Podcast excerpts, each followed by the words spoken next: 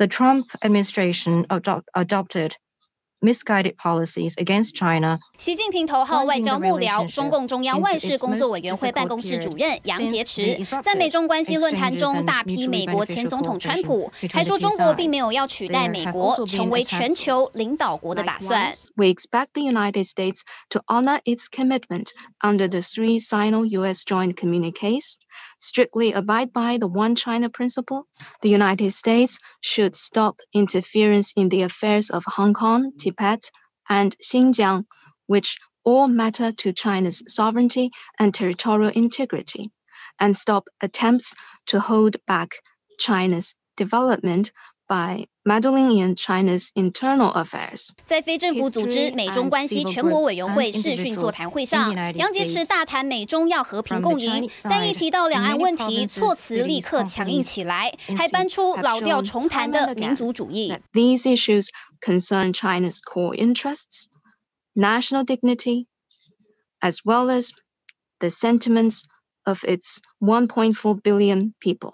They constitute a red line that must not be crossed. I think we would respond by saying we urge Beijing to cease its military, diplomatic, and economic pressure against Taiwan uh, and instead engage in meaningful dialogue uh, with ta Taiwan's uh, democratically uh, elected 呃，leadership。美方反呼吁中国别再施压台湾，重申美中关系是战略竞争，会对中国侵略做出反制。近来中国军机不断扰台，更凸显中国背弃美中当年建交的三公报前提。中国近来呢，这个对于美台湾的这个武力哈，持续的这个加强，而且还不顾美国的这个劝告，好，在国际上直接呛瞎美国。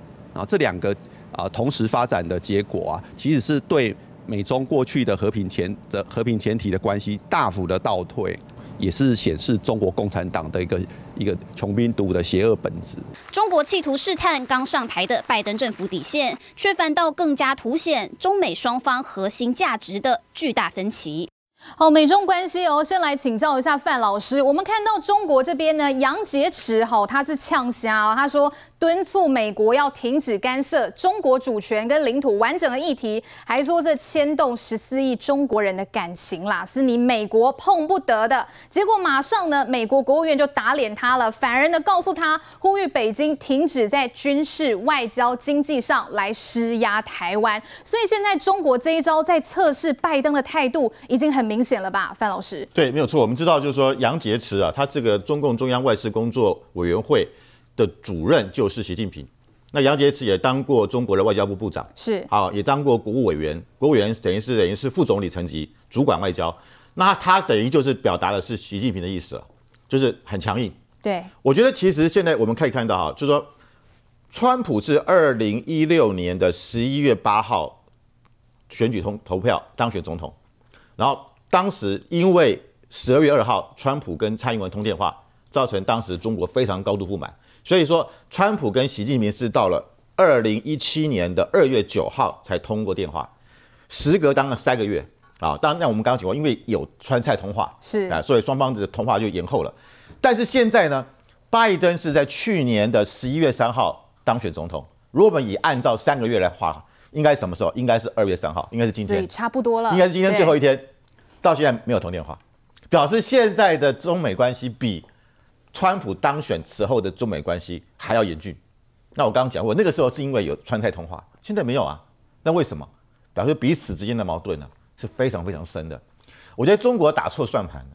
习近平以为说他之前跟拜登关系不错，拜登在当这个奥巴马的副总统的时候，的确到中国访问啊，跟习跟习近平也互动过。所以他认为说，如果拜登上来之后，美国的对中政策会改变。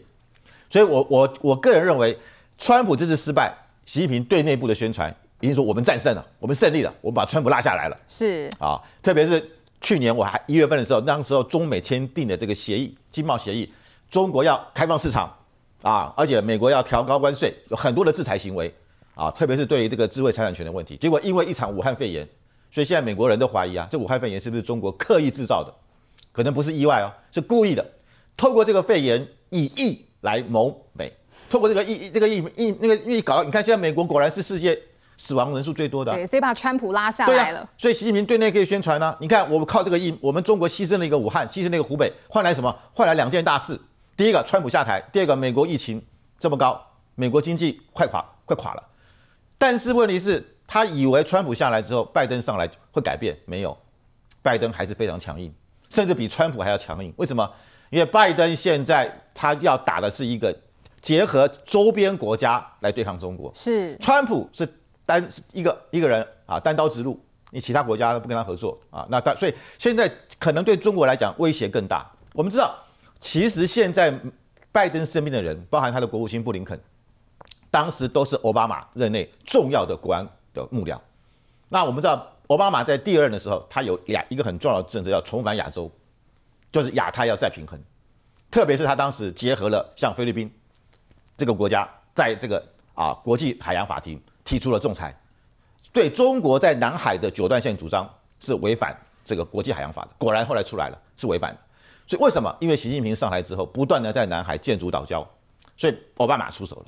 所以现在你可以看得出来，最近美国派了这个罗斯福号航母战斗群重新到的南海。变成现在在印太的司令部有两个航母战斗群，那可以看出来，拜登上来之后，他会重新的重视南海问题。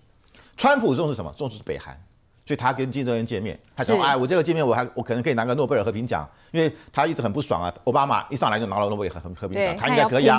所以他不重视南海。可是现在看起来，拜登是重视南海的。另外，我们可以看到布林肯他在参议院接受这个，因为他要任命，要接受参议院的听证跟同同意。他对于台湾问题，他强调要捍卫台湾，而且他对于川普的中国政策，他是支持的。对，他表态了嘛？对，我们知道拜登上来之后，对于川普很多政策都是推翻的，签了将近二十个行政命令，包含像什么美墨边界的高墙啦，包含退出了这个呃 WHO 啊，啊退出巴黎气候协定，全部都恢复，唯独两件事，对中国的态度，对台湾的支持是没有改变的。是，所以我觉得就是说，现在中美关系看来。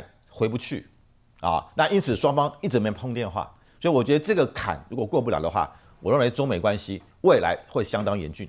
美中关系是不是触礁了呢？瑞德哥，刚才范老师讲到，他认为这个习近平的如意算盘打错了。我们看到拜登哦，如果我们从一月二十号开始就职到现在，其实也好一阵子啦，好几十天。照理说，如果他要跟习近平打电话，那根本不是问题呀。可是目前美国态度是什么？说拍谁，我们不急哦。来，瑞德哥怎么看？呃。那么就好像江启臣在当选了中国国民党党主席，一直到今天都等不到习近平的贺电一样。现在习近平也等不到拜登的电话，这通电话大概是习近平有史以来哈，那么等最久，变成八年最久了。为什么呢？因为他们不好不容易把这个川普给 endo 啊，就没想到呢，当时其实我记得中国那边就有有有识之士提出来说，可能拜登会更难缠啊。为什么？因为川普的个性就是这样，所以你可以预料。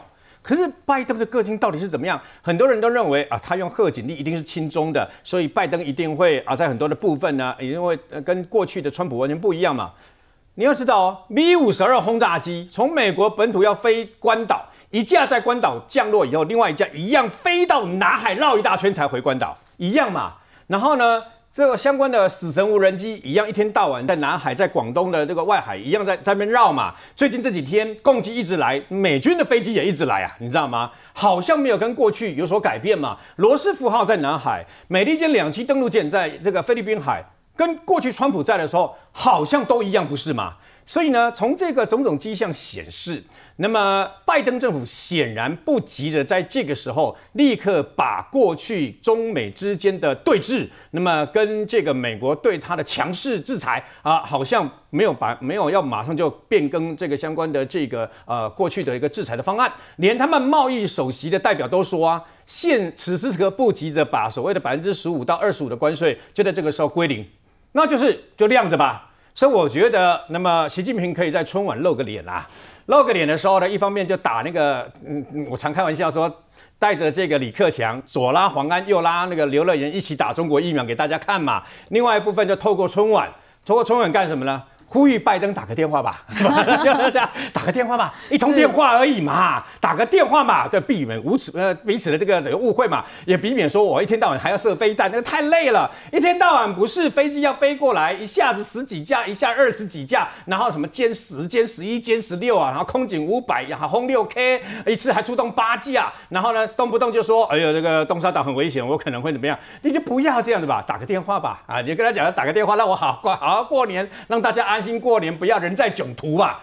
习近平现在就是人在囧途，你知道吗？政治版的人在囧途，他等不到拜登的电话啊。我觉得拜登也蛮有意思的，为什么？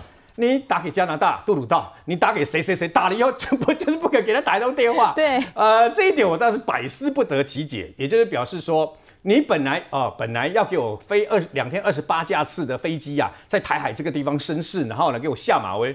反而像打到棉花里面去了，你知道吗？拜登是一团棉花啦。然后，所以现在呢，习其实这现在很急的人叫习近平，你越急越沉不出去。拜登的政府可以大可慢慢来。不过至少我们看得出来啦，在国务卿布林肯的部分，之前在参议院作证的时候，然后也包括正副国防部长啊，今天副国防部长的说话。那么在台湾的关系之之这个上面呢，至少还保留着一定的基调。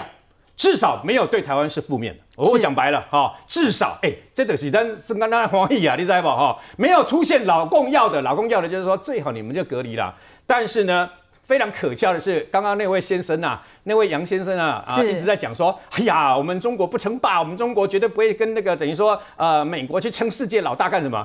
你中国也曾经说过香港一国两制五十年不变啊，说变就变的，哪能相信你中国说的话？是啊，对不对？然后呢，现在英国说你变了，你这样不行，我要用我的这个呃护照呢，那么让这些啊、呃、英国人在英国待满六年，然后就取得这个所谓的呃那个相关的这个那个那个国国国籍嘛，结果你一声令下就把它作废，对不对？所以事实上，中共是全世界最不能相信的。呃，中共发言人，包括国台办、包括外交部、包括国防部这些人的发言人，就跟昨天央视跟新华社报道的那支疫苗一样，打下去一针两千一百块台币，里面装的是生理食盐水啊、哦，不能相信啊、哦！所以呢，从这个地方就可以看得出来了。那我觉得。暂时之间，那么中美台之间的三角关系，暂时还会维持现在和平稳定的基调。是，也希望也呼吁，那么拜登政府，拜登政府呢，一月二十号上去了以后呢，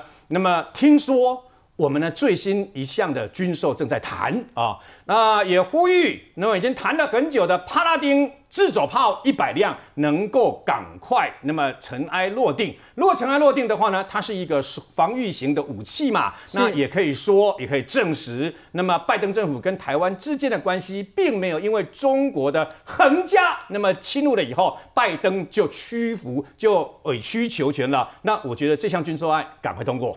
好，习近平现在在等拜登的电话，等得好苦啊！这个我们要请这个巧慧委员帮我们稍微简短补充一下。我觉得刚刚我们范老师还有瑞德哥已经把国际形势说说给所有观众听。那这接下来我们自己可以做什么？其实哦，我们在看各个国家都是以自己的利益为最优先啦。美国人坦白讲，他也是美国最优先啦。是。可是。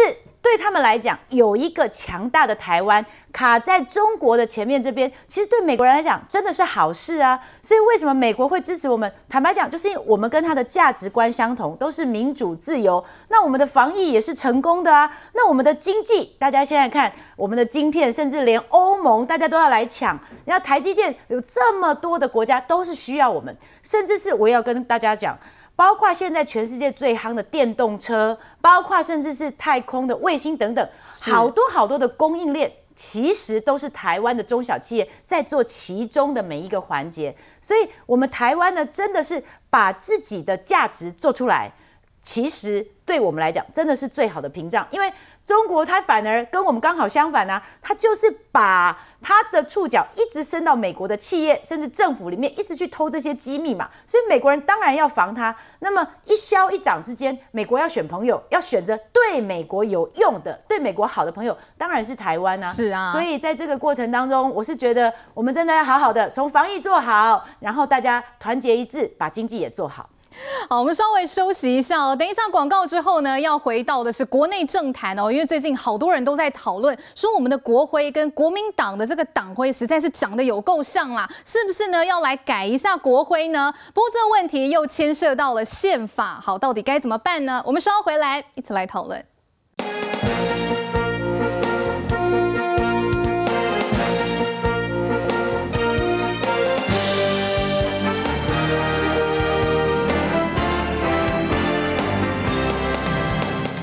民进党立委陈欧珀、陈立飞、范云和黄守芳等人召开修宪公听会，邀集专家学者就国家领土、国家象征等宪法议题进行探讨。其中最受瞩目的就是国徽修正。比比国徽和党徽，两者外形和底色几乎一模一样，民众容易混淆。那蓝营宣称党徽比国徽还早，呛民进党要搞台独就讲，绿营立委不以为意。国徽跟党徽过去就是傻傻的分不清楚，大家都被搞混。那被被搞混的一个状态之下。那我们当然就要从呃国徽来思考。我们过去是希望国民党是不是思考自己的党徽要改变？可是他呛瞎说，哎，你们如果有。胆的话就去改国徽，所以我相信这就是一个象征的意义。除了国徽之外，我国现有国歌也源于国民党党歌。不过要进行修宪，门槛是最大阻碍，因为要修宪得有四分之一立委提案，四分之三出席，出席立委四分之三通过，最后公投同意票超过一半才算通过。台湾现在这个修宪门槛几乎是民主国家哈，就是说数一数二，非常难度高的。那这其实让一个民主政体就是说。非常的就是难以去凝聚新的共识，不管是啊国徽、国歌、国旗呢，啊都能够逐步来落实。我们没有设限啊哪一个议题哈，只要是人民期待的，我们就勇敢的提出来。台湾已经民主化三十多年，还是有不少地方存在威权影子。为了让国家迈向正常化，修宪工程已经刻不容缓。好，我们看到呢，台湾的修宪工程呢，真的是非常的浩大啦。现在在立法院里面呢，已经成立了一个修宪委员会。好，这也是在睽违十五年之后呢，想要再来启动高难度的修宪工程。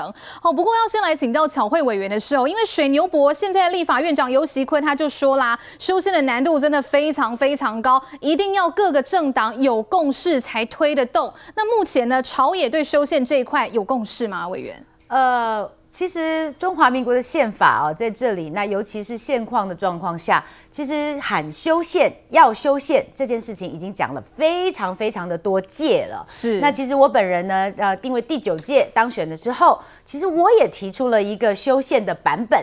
那当时呢，我是把十几条条文通通都拿出来 run 了一次，所以包括刚刚这个前面片头讲到的各项议题呢，其实都有涉猎到，不管是在这个呃领土的部分啊，或者是国旗国歌。等等，但是包括这个十八岁公民权等等，其实我们都有讲。但是从上一届的经验，我们就可以发现说，就是因为议题包山包海，实在是非常的多，非常的大，而且要凝聚共识。坦白讲，真的不容易。但是最最难的是什么呢？就是不管你这些共识凝聚了之后。在立法院呢，四分之三的委员这样子，呃，有共识之后，其实还有第二关哦。第二关其实是可能外界还不太了解的，就是他必须到外面让公民来复决。对。而这个公民复决，如果以台湾两千三百万人口来看的话，那大家知道这个门槛有多高吗？是要有一千两百万人站出来投票。而且要有九百三十万人投下同意，说好，我赞成这一条修宪条文。九百三十万人同意耶，这超高门槛，这是非常非常高。你要知道，这次蔡总统是顺利连任的时候，他是多少票？八百一十七万票。对，所以我想修宪分立法院的阶段和这个公民复决的阶段，这是我们一定要知道台湾的修宪工程有多么难的状况。那所以从程序的困难，一直到实质凝聚共识的难度，我们都知道说这是一个大工程，但不是说难就不做，这绝对不能是这样子。我们是认为这应该要有方法、有步骤。所以如果能够从这个最最最最有共识的地方，先把气氛做出来，也许这是一个方法。所以在第十届的这一次呢，我想其实朝野哈，不管是国民党、民进党，甚至民众党、时代力量等等各个政党，其实大家渐渐的有至少有一个比较有共识的，就是这个公民权十八岁。是啊、年轻人往下修，让我们的年轻人比较能够早一点来参与公共事务的这个部分，倒是是有的。所以我觉得这是一个很难的成工程，但是立法院立法委员们其实是很想担负起这个讨论的重责大任，希望台湾能够再往前进一步，这是我们共同的期待。好，有关修宪呢，立法院正在努力当中啦。不过讲到这个台湾的下一步，其实大家都很希望说可以迈向正常的国家。那我们今天呢邀请到的是台湾制宪基金会网络媒体组的组长高敬琪，欢迎高组长加入我们的讨论哦。要先来请教组长的时候，因为呢最近啊我们看到的是现在呢台湾制宪基金会呢推动了一个叫做台湾新宪联合阵线。好，为什么要叫新宪而不讲修宪呢？这个差别还有用意在哪里呢？好，主持人好。其实呢，我们在今年一月二十三号自由日成立了这个台湾新宪联合阵线哦。先回答第一个问题哦，新宪的用意是因为要包容最大的群体了，因为在台湾可能有人是中华民国派，有人是台湾派，有人是中华民国派，所以我们认为说呢，与其在一些技术性上面哦做一些调整，我们还不如呢直接用新宪的名义可以涵盖所有人哦。那我们有提到说哈，在台湾哦有什么样的标准可以知道你做对事情哦。最近这个国台办的发言人哈，他有说哈，针对我们这个台湾新宪联合阵线，他说一小撮的台独分子顽固不化，破坏两岸关系，公投谋独了哈。那我们就可以认为说，只要国台办反对，一定就是我们做对了什么嘛哈。我今年三十岁哦，三十年前，如果你在台湾随便问一个路人说哈，哎，你那个你是台湾人还是中国人？我们可以从这张图上面也看到哈。三十年前呢，是只有百分之十三的人认为自己是台湾人，大多数人都认为自己是中国人。但是时至今日，我今年三十岁，百分之八十三的民众认为自己是台湾人哈，这是一个非常大的转变。那认为自己是中国人呢，只剩下百分之五哈。那有些人会说啊，近期你这个是尤云龙老师做的民调，有机构效应吗？可是呢，我们来看一下，号称党校中的党校，前身是政治作战学校的政大，他所做的民调，这个更低耶，他只有百分之二，就百分之二的人认为自己是中国人。所以，我们今天就在这边正告这个国台办哈，你要搞清楚谁才是一小撮人呐，你不要错估台湾的民意，你要讲求毛主席说的实事求是的精神嘛，你不要像你们的习主席给你们的目标说要让。那个两岸之间这个心灵契合，结果你就传达这个错误的讯息嘛。那再来就是我们两年前，辜宽敏先生现在已经九十五岁，两年前他九十三岁的时候，是他就一直在想，他从事这个台湾国家正常化跟台独运动超过了这个半个世纪啊，他就在想说，那他还能为台湾做些什么？后来想来想去，认为台湾人在这个台湾人认同、国家认同、国族认同上面有很大的问题。那源自于都是在这部中华民国宪法里面哈。刚刚苏委员有提到这个修宪的问题哈，其实我们有跟很多青年的朋友也有联系哦。他们也认为，我们举全国之力，将近一千万人去修，就现在有共识的只有十八岁公民权，他们也认为非常的不符合哈。那最近当然也很多人在讲这个国徽的问题，大家印象中还深刻的哈，这个二零一六年的时候，哦，这个这个小英总统第一次的双十国庆日，哦，大家都唱国歌的时候，只有一个人不站起来，就是辜先生哈。辜先生那时候认为说，这个三民主义吾党所宗。这不是台湾人的国歌嘛？哈，大家如果有机会去贵阳街那边有一个国军呃文史馆哈，你连进去都不要进去，你在外面有个花岗岩的下面哦，你就看到一个黄埔军校训词哦，作者是孙文。那你去看，哎，这四行字怎么越看越像，越看越像？不好意思，它就是国歌，一模一样哈。那以前还有一个大文豪说。吾党所宗，叫我辈所宗了。我不知道在座的各位能不能接受，我个人是没有办法接受。好，这是我的国文课本写的，还要背。好好，那所以呢，我们成立这个阵线哈，当天除了很多台派的朋友以外，其实除了国民两党以外，几乎所有的台派政党都有来。时代力量、台湾激进党都有来，甚至无党籍的 Freddy 他以个人的名义来参加哈。那我们要重申哈，这个宪法除了哦这个国家定位问题哈，一些比较疆域的问题以外，它其实是有很多实质的内涵的。我们当天请到了原住民代表，我们请到了妇女代表、人权代表、数位民主代表，甚至有远从华盛顿回来的海外台人的代表。所以，我们认为说这个宪法不应该是一个冷冰冰的法典，而是一个人民的幸福白皮书哈，所以朝这个目标前进。那当然，现场像苏委员，他是非常的对法律学有专精哈，但是有很多观众可能不了解，我们在全国其实台湾制宪基金会两年以来，已经在全国有巡回了几十场了，然后都是一般的民众。那我总结一下，我们发现民众对三个问题他特别不满意啊，是第一个是统一的宪法，我拿一下这个是我这个。大学时候的的法典哈，我们来看一下增修条文前言写什么。他写说，为因应国家统一前之需要，我想请问，现在全台湾谁还想要统一？是这两趴的中国人吗？哦，是统派吗？是新党吗？是统促党吗？第二个是国民的问题哦，你随便问一个小学生说台湾的国民有多少，他可能很快回答你说两千三百万，有些人说两千三百五十万，但不好意思，我们的宪法是说。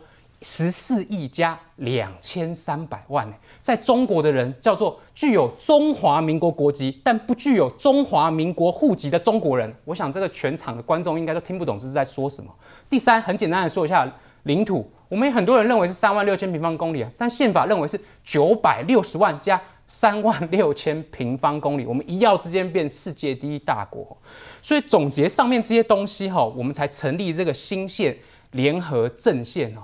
那辜先常常在跟我们讲哈，说他只是台湾两千三百万中的其中一个啦。我们今天所做的不是为了自己，而是为了我们的下一代跟下下一代有一个正常而美好的国家努力。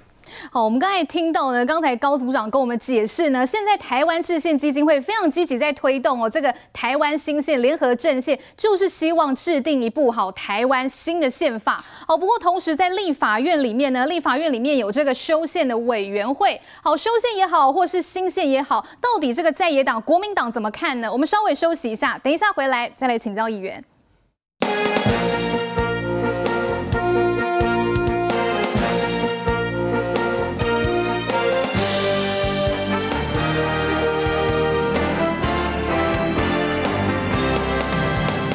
好，回到节目现场哦，来请教一下伟杰议员，国民党现在呢，对于立法院里面修宪委员会的态度是怎么样呢？啊，我想就诚如刚刚我们乔慧委员讲的哈，就是说，我觉得国民党跟就所有的各个政党对于修宪的议题，可能大家对于十八岁的这个啊公民权的一个修宪是有共识的。对，这是目前这一项最有共识。对，那至于其他的部分，我觉得每个人啊各自有各自的一个信仰跟支持啦。好，所以就说我们还是必须先来定位一下，今天这个叫做我们这个修宪的一个委员会。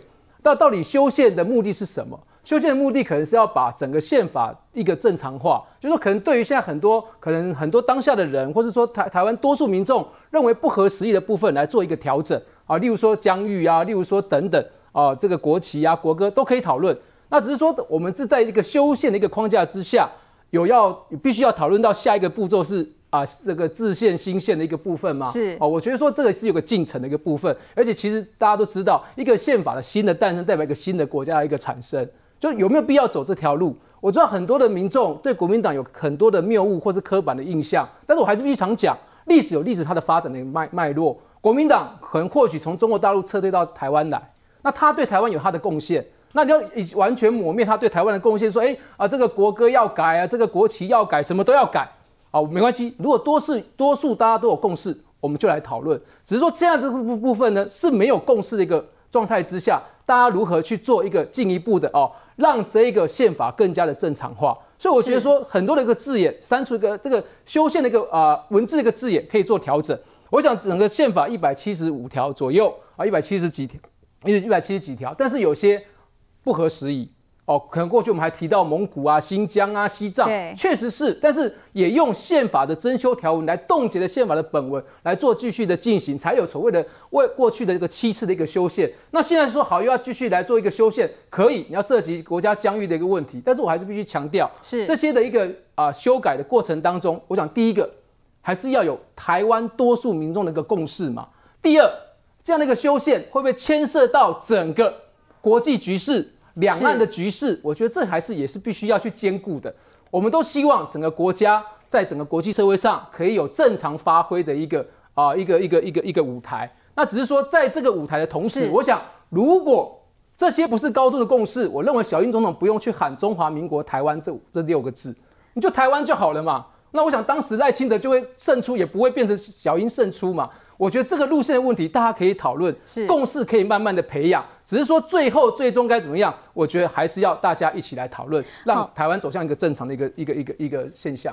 好，到底这个宪法需不需要与时俱进？接下来要请教高组长的时候，因为这个辜宽敏先生所推动的这个制宪公投呢，我们刚才其实有看到这个新闻报道说，中选会把它驳回了这个议案。那所以现在接下来台湾制宪基金会的下一步要怎么走呢？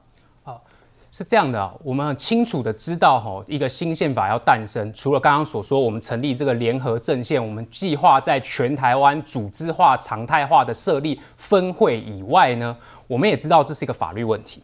这一次中选会，我们在四月三十号送件。在暑假的时候，也经过听证会，我们甚至也跟主委李进勇有事前先沟通。当初主委还亲口跟我们执行长林一正说，如果这个东西过不了，他不知道怎么面对人民啊。甚至副主委陈朝建老师。就我所知，他的博士论文还写自宪公投，所以这一次后来在十月十六号被驳回，我们觉得非常的遗憾啊。我手上的这一份哈，就是当初被驳回的这个函哈，他洋洋洒洒写了三点哦。那我简单的跟大家讲哈，第一个他说哦，因为现在已经有修宪了。好，你修宪也可能达到制宪的目的啊。好，就我的理解，它叫做完全修宪啊。有人这样讲，就全部修掉，那就叫做制宪。他说，如果因为已经这样做，所以不需要制宪。但他第二个逻辑就跟第一个逻辑相反哦。他说，因为制宪这件事情是属于统治行为啦，好，所以总统没有办法做这件事情。那我们就有疑问啦，中选会，你说因为。修宪也可以达到制宪的目的，那你又说总统没有办法做，那到底这个制宪是能做还不能做？第三个事情是最妙最妙的，这次大家都知道公投的门槛哦是一千九百多份哈，我们送进全国很很多乡亲很热络帮我们签三千多份送进去哈，在四月三十号，但是中选会最后跟我们说。这个我们的题目人民看不懂啊，我念给大家听一下哈。我们的题目非常的简单哈，叫做“您是否同意要求总统”推动制定一部符合台湾现状的新宪法哈，我想在座没有人听不懂这个题目，全台湾三千多个民众也都看懂了这个题目，所以签了这个东西嘛。结果中选会十几个委员说这个殊难想象它的意思是什么哈，所以我们觉得这个非常的荒谬，因此我们就委请了黄定大律师组成律师团哈，我们向台北高等行政法院提出台湾史上第一次的制宪公投诉讼，那后续的情形我们就拭目以待。好，现在呢，刚才听到的是组长帮我们解释说，现在台湾制宪基金会目前是要采取法律行动的。好，所以接下来呢，这整个案子的走向会如何呢？我们也会为您持续追。